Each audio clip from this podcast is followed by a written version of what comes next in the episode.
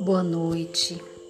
Eu gostaria de fazer uma reflexão aqui no Evangelho segundo escreveu João, no capítulo 1, dos versículos 1 ao 12, que diz assim: O Verbo se fez carne. No princípio era o Verbo, e o Verbo estava com Deus, e o Verbo era Deus. Ele estava no princípio com Deus. Todas as coisas foram feitas por ele, e sem ele nada do que foi feito se fez. Nele estava a vida, e a vida era a luz dos homens.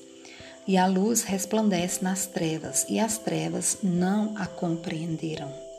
Houve um homem enviado de Deus, cujo nome era João.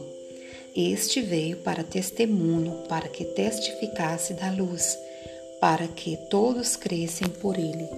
Não era ele a luz, mas veio para que testificasse da luz. Ali estava a luz verdadeira que alumia a todo homem que vem ao mundo. Estava no mundo e o mundo foi feito por ele, e o mundo não o conheceu. Veio para o que era seu, e os seus não o receberam. Mas a todos quantos o receberam, deu-lhes o poder de serem feitos filhos de Deus aos que creem no seu nome. Então essa palavra ela nos diz que Jesus, ele é a luz do mundo.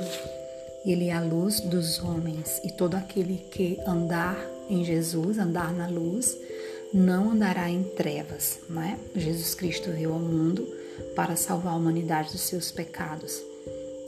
E a Bíblia diz aqui no capítulo 1, verso 1, que no princípio ele era o Verbo, e o Verbo se fez carne e habitou entre nós. E ele foi rejeitado por muitas nações, mas a todos que receberam, ele deu o poder de serem chamados filhos de Deus, a saber, aos que creem no nome do Senhor. Que Deus possa abençoar vocês em nome de Jesus. Amém.